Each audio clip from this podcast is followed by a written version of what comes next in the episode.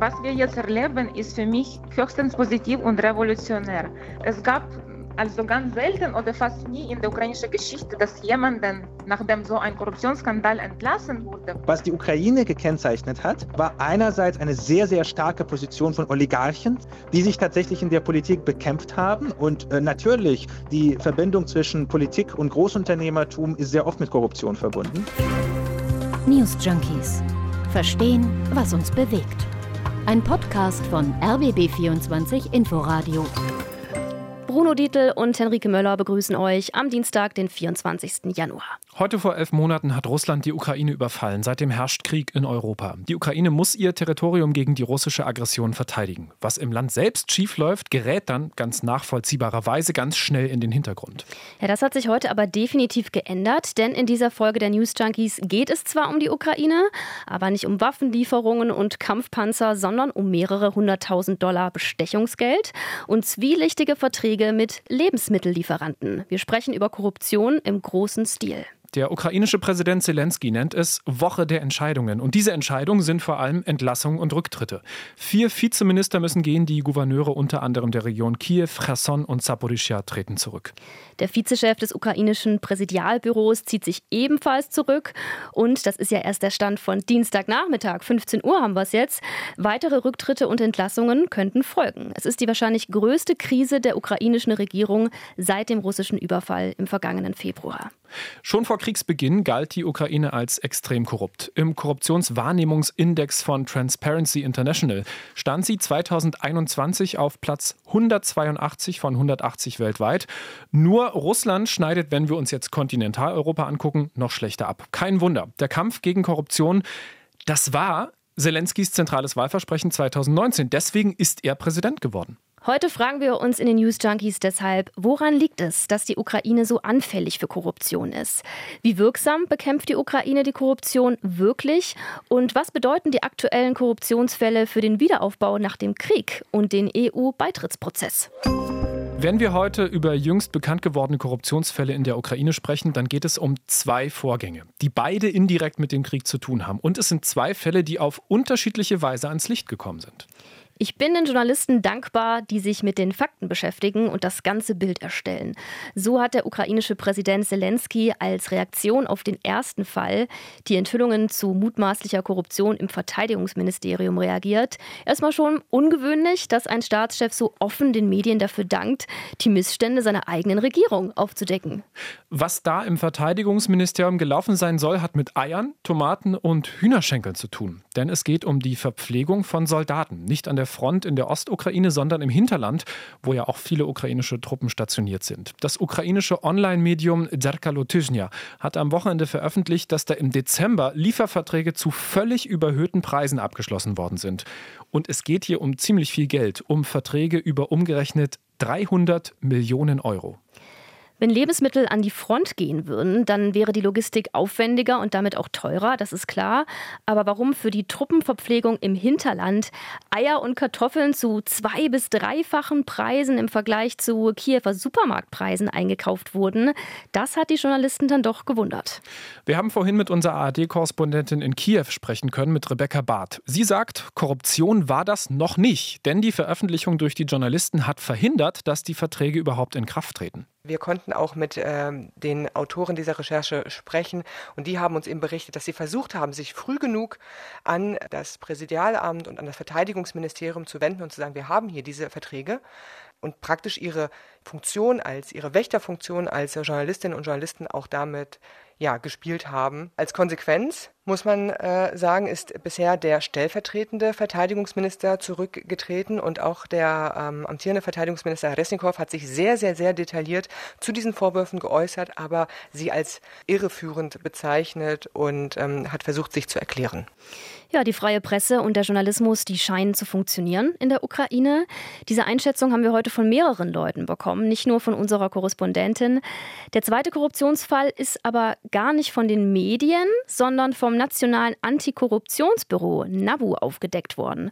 Und da wurde ein Politiker auf frischer Tat ertappt, sagt Rebecca Bacht. In dem zweiten Fall geht es um Bestechungsvorwürfe gegen den stellvertretenden Minister für Infrastruktur. Der ist tatsächlich festgenommen worden, überführt worden bei der Annahme von 400.000 Dollar Bestechungsgeld. Angeblich, so die Vorwürfe, soll er dafür gesorgt haben, dass Generatoren ebenfalls zu vollkommen überhöhten Preisen eingekauft werden und er soll sich da auch in einem Netzwerk befunden haben. Ebenfalls involviert sein sollen wohl lokale Beamte, also es geht praktisch von Kiew in die Regionen, die diese Einkäufe von Generatoren, unter anderem Generatoren, dann abgewickelt haben sollen. Und auch diese Generatoren, das wissen wir in der aktuellen Situation, sind natürlich für die Zivilbevölkerung vor allem sehr, sehr wichtig. Äh, die Ukrainerinnen und Ukrainer haben immer noch mit Stromausfällen zu kämpfen. Und man sieht das hier auch in Kiew. Überall auf den Straßen stehen Generatoren, damit eben ja, Einrichtungen des öffentlichen Lebens, aber auch kleine Cafés einfach offen bleiben können, überleben können. Das klingt schon ziemlich perfide. Russland zerstört, wie wir wissen, gezielt die ukrainische Energieinfrastruktur und ausgerechnet bei der Beschaffung von Generatoren bereichern sich ukrainische Politiker. Wenn ein ganzes Land im Kriegszustand ist, dann nutzen Menschen diese Lage auch aus. Das ist irgendwie klar. Rebecca Barth hat uns heute aber auch erzählt, dass der Krieg den Kampf gegen Korruption nicht komplett lahmlegt, selbst wenn die Bevölkerung weniger kritisch geworden ist seitdem. Auf der einen Seite haben wir in der Ukraine eine sehr, sehr aktive Zivilgesellschaft, die vor allem, was die, das Problem der Korruption betrifft, immer sehr laut war und sich aber in der aktuellen Zeit ja fast selbst zensiert, muss man sagen. Das heißt, es gibt eine ganze Reihe von Antikorruptionsaktivisten, die mit ihrer Kritik sehr milde geworden sind an Beamten, und ich erlebe aber hier in der Ukraine, jetzt wo diese Vorwürfe aufkommen, eine frustrierte Gesellschaft, die so ein bisschen darauf achtet nach dem Motto, ah, wir haben es auch irgendwie erwartet. Und auf der anderen Seite muss man aber ja sehen, dass beispielsweise das NABU ja funktioniert. Unsere Korrespondentin hat jetzt mehrfach über das nationale Antikorruptionsbüro NABU gesprochen. Wenn wir über den Kampf der Ukraine gegen das Virus Korruption reden, ist das wahrscheinlich die wichtigste Waffe. Und die schauen wir uns jetzt mal genauer an. Das Thema Korruption begleitet die Ukraine ja nicht erst seit gestern. Seit der Gründung des Landes 1991 ist Korruption ein großes Problem. Aber warum eigentlich? Das haben wir Professor Dr. Alexander Lippmann gefragt, Politikwissenschaftler am Osteuropa-Institut der FU Berlin. Es ist keine Besonderheit der Ukraine. Korruption ist eigentlich sehr verbreitet in den meisten Staaten, die eine ähnliche politische und gesellschaftliche Struktur haben wie die Ukraine. Äh, Korruption war auch extrem stark in den meisten postsowjetischen Staaten. Was die Ukraine gekennzeichnet hat, war einerseits eine sehr, sehr starke Position von Oligarchen, von Großunternehmen, die sich tatsächlich in der Politik bekämpft haben. Und äh, natürlich, die Verbindung zwischen Politik und Großunternehmertum ist sehr oft mit Korruption verbunden. Nach der Gründung der Ukraine haben Oligarchen und reiche Geschäftsmänner für Spottpreise Betriebe Unternehmen aufgekauft, die vorher, als die Ukraine noch Teil der Sowjetunion war, in staatlicher Hand waren. Und durch diese Privatisierung früherer staatlicher Betriebe haben sich dann die Oligarchen und eben diese Geschäftsmänner Einfluss in der Ukraine erkauft und verschafft. So erklärt es auch Dr. Irina Solonjenko vom Zentrum Liberale Moderne. Ihr Fachgebiet ist die Innenpolitik der Ukraine und insbesondere die Oligarchie. Und diese Menschen eigentlich waren sehr einflussreich. Die könnten entscheiden, wer der Präsident ist, wer in zur Regierung gehört. Es gab schon freie Wahlen, äh, aber es gab auch äh, Geschichten mit Gefälschung von Wahlen. Und äh, diese Menschen könnten ganze Parteien gründen und welche Menschen dann in diese Parteienlisten landen und dann im Parlament gewählt wurden, die besitzen die größten Fernsehsender. Also sie könnten dann auch äh, öffentliche Meinung beeinflussen. Neben den Oligarchen sieht Osteuropa-Experte Alexander Lippmann noch einen weiteren Grund, warum Korruption in der Ukraine so ein großes Problem ist. Und das hat was mit der schwachen Bürokratie des Landes zu tun. Äh, Russland hat zum Beispiel auch äh, sehr hohe Korruptionsraten, aber die russische Bürokratie wurde dermaßen reformiert, dass auf vielen Ebenen die Beamten deutlich weniger Freiräume haben, in denen sie korrupt handeln können, deutlich stärker kontrolliert werden. Und in der Ukraine war es nie der Fall. Deswegen haben in der Ukraine tatsächlich sogar äh, Beamten auf sehr niedrigen Ebenen immer Möglichkeit gehabt, äh, sich durch Bestechungsgelder zu bereichern. Das haben sie auch getan. Schauen wir uns diese Bestechungsgelder, die Beamten und Entscheider in der Vergangenheit immer wieder kassiert haben, kurz genauer an. Das ist nämlich so eine eher subtilere Form der Korruption, die gar nicht immer so leicht zu erkennen ist. Stellen Sie sich mal vor, Sie haben eine rechtliche Regelung beschlossen und diese rechtliche Regelung führt einfach dazu, dass die Unternehmen dann äh, gezwungen sind, sich an extrem komplizierte Vorschriften zu halten. Und äh, der einzige Ausweg aus diesen extrem komplizierten Vorschriften, die Unternehmensgeschehen kaum möglich machen, ist Bestechungsgeld. Und äh, in einem korrupten Land werden die Regeln sehr oft tatsächlich so beschlossen, dass die Unternehmen de facto Anreize bekommen, Bestechungsgeld zu zahlen. Seit etwa zehn Jahren tut sich aber was im Kampf gegen Korruption. 2014 war der Startschuss für umfangreiche Antikorruptionsmaßnahmen. Aber warum ausgerechnet in diesem Jahr? 2014 ist die äh, Revolution, ist Euromaidan, das ist die Veränderung der ukrainischen Politik, die sich dann sehr stark Richtung Westen, Richtung der EU orientiert. Die äh, Regierung, die in der Ukraine vor 2014 äh, an der Macht war, die, die des Präsidenten Janukowitsch, äh, hatte natürlich sehr wenig Interesse an Bekämpfung der Korruption, weil sie auch selbst extrem korrupt war. Nach dem Euromaidan äh, kam es zu deutlich stärkeren Bemühungen, die Korruption zu reduzieren, Oligarchenmacht zu begrenzen oder einzuschränken, äh, weil es einfach notwendig war für deine europäische Zukunft der Ukraine. Vielleicht erinnert ihr euch noch, 2014 sind Hunderttausende auf dem Maidanplatz in Kiew auf die Straße gegangen. Die Proteste wurden gewaltsam niedergeschlagen. Über 100 Leute kamen damals ums Leben. Und daraufhin hat sich ja der Kurs der Ukraine deutlich Richtung Europa gedreht. Der Ukraine war klar, sie hat nur eine Chance, finanziell vom Westen unterstützt zu werden oder auch in die EU aufgenommen zu werden, wenn sie ihr Korruptionsproblem in den Griff kriegt.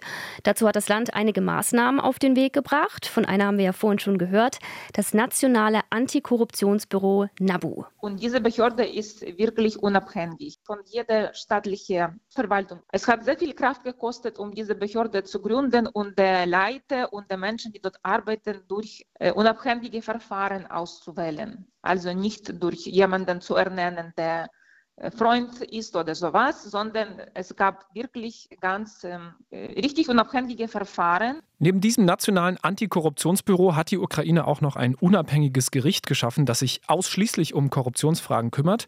Außerdem ist ein Teil der Staatsanwaltschaft dafür abgestellt, sich auch da ausschließlich mit der Verfolgung von Korruptionsaffären zu beschäftigen, sagt Irina Solonenko. Das ist auch sehr wichtig, weil äh, diese Behörde, Antikorruptionsbüro kann jemanden verfolgen, kann äh, Informationen sammeln, dann muss Staatsanwalt aber entscheiden, ob das ins Gericht geht oder nicht. Es gibt jetzt also eine staatliche Infrastruktur, die dafür da ist, Korruption zu erkennen und aufzudecken.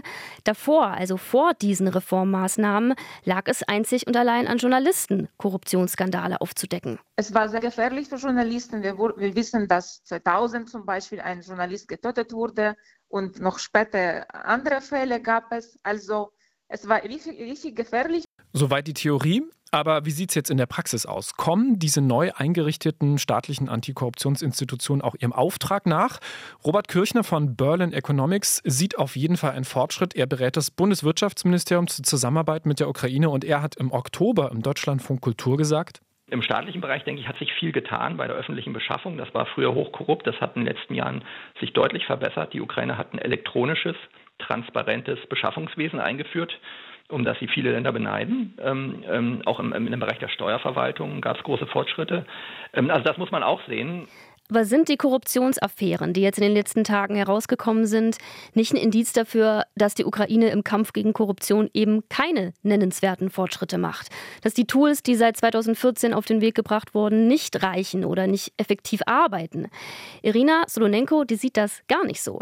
Für sie ist die aktuelle Situation ein Beweis dafür, dass die Antikorruptionsmaßnahmen der Ukraine Früchte tragen. Was wir jetzt erleben, ist für mich positiv, höchstens positiv und revolutionär.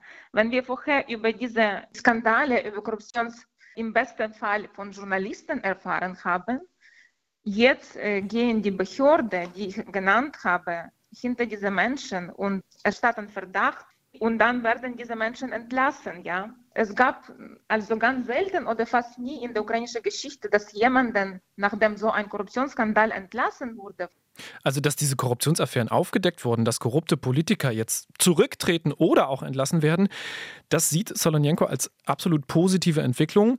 Sehen aber nicht alle so. Zum Beispiel auch nicht Alexander Lippmann vom Osteuropa-Institut der FU Berlin. Für mich ist eher ein Zeichen, dass die Ukraine nicht so weit ist. Ich will nicht als derjenige klingen, der sagt, die Korruption in der Ukraine wird nie ausgerottet werden. Aber ich glaube, die Korruption ist ein Problem, bleibt ein Problem. Ich finde es sehr gut, dass die Information über Korruptionsaffären jetzt ans öffentliche Licht kommt. Und in der Tat sehen wir, dass die Behörden zumindest in einigen Fällen äh, zu solchen Aktionen fähig sind. Es wäre natürlich wichtig zu wissen, inwieweit es hier um eigentliche Handlungen der unabhängigen Behörden ist oder um einen versteckten politischen Kampf, der natürlich nie aufhört, auch nie während der Zeiten des Krieges. Also es ist auch nicht auszuschließen, dass die Aufdeckung dieser Korruptionsaffäre nicht auch ein Stück weit politisch motiviert sein könnten. Man kann sich auch fragen, profitiert jemand davon, dass diese Politiker nun ihr Amt räumen müssen? Nur mal so ein Gedanke. Unsere Ukraine-Korrespondentin Rebecca Barth kann auf jeden Fall nicht beobachten, dass diese Korruptionsaffären Präsident Zelensky zu schaden scheinen. Ich sehe zum aktuellen Zeitpunkt keine Anzeichen dafür, dass der Präsident oder seine Regierung geschwächt ist.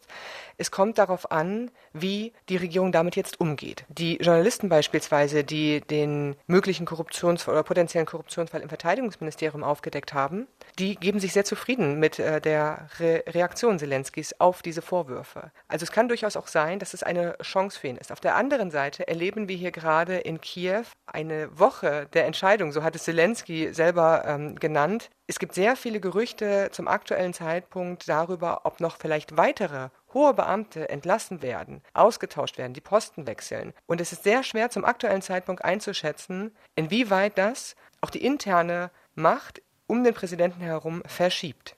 Lob dafür, wie Zelensky auf die Aufdeckung der Korruptionsskandale reagiert, gibt es auch von der EU-Kommission aus Brüssel. Man begrüße die bereits getroffenen Maßnahmen, hat eine Sprecherin heute gesagt. Gleichzeitig müssten aber weitere Fortschritte erzielt werden und es müsse Garantien für Geldgeber geben, dass die Mittel auch sinnvoll eingesetzt würden. Das heißt im Klartext, Geld beim Wiederaufbau darf nicht in den Taschen von Oligarchen versickern. Die Sprecherin hat auch weiterhin klargemacht, dass Antikorruptionsmaßnahmen Bedingungen sind für weitere EU-Kredite und ja auch noch Schlüsselrolle spielen, wenn es um den EU-Beitrittsprozess geht. Seit Juni letzten Jahres hat die Ukraine ja einen EU-Kandidatenstatus und sie wird auch nach wie vor mit Milliardenhilfe von der EU versorgt. Ja, das kann man sich ja jetzt fragen, ob ein EU-Beitritt der Ukraine durch die aktuellen Korruptionsaffären unwahrscheinlicher geworden ist. Dazu gibt es, wie wir gesehen haben, unterschiedliche Sichtweisen. Einerseits natürlich positiv, dass die Korruptionsaffären nicht vertuscht werden und sie Konsequenzen haben.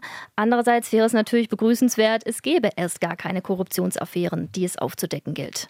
Wir gucken von hier aus Deutschland auf die Ukraine und diese Enthüllung. Interessant finde ich, wie die Leute im Land, in der Ukraine selbst auf die Aufdeckung reagieren. Dennis Trubetskoy ist ukrainischer Journalist und arbeitet auch für deutsche Zeitungen wie beispielsweise Die Zeit.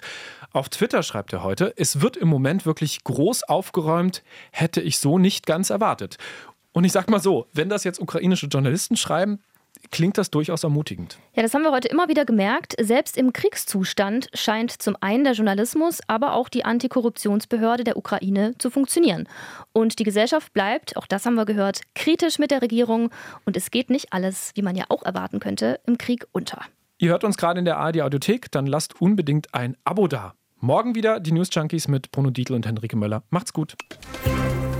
News Junkies. Verstehen, was uns bewegt. Ein Podcast von RBB24 Inforadio. Wir lieben das Warum.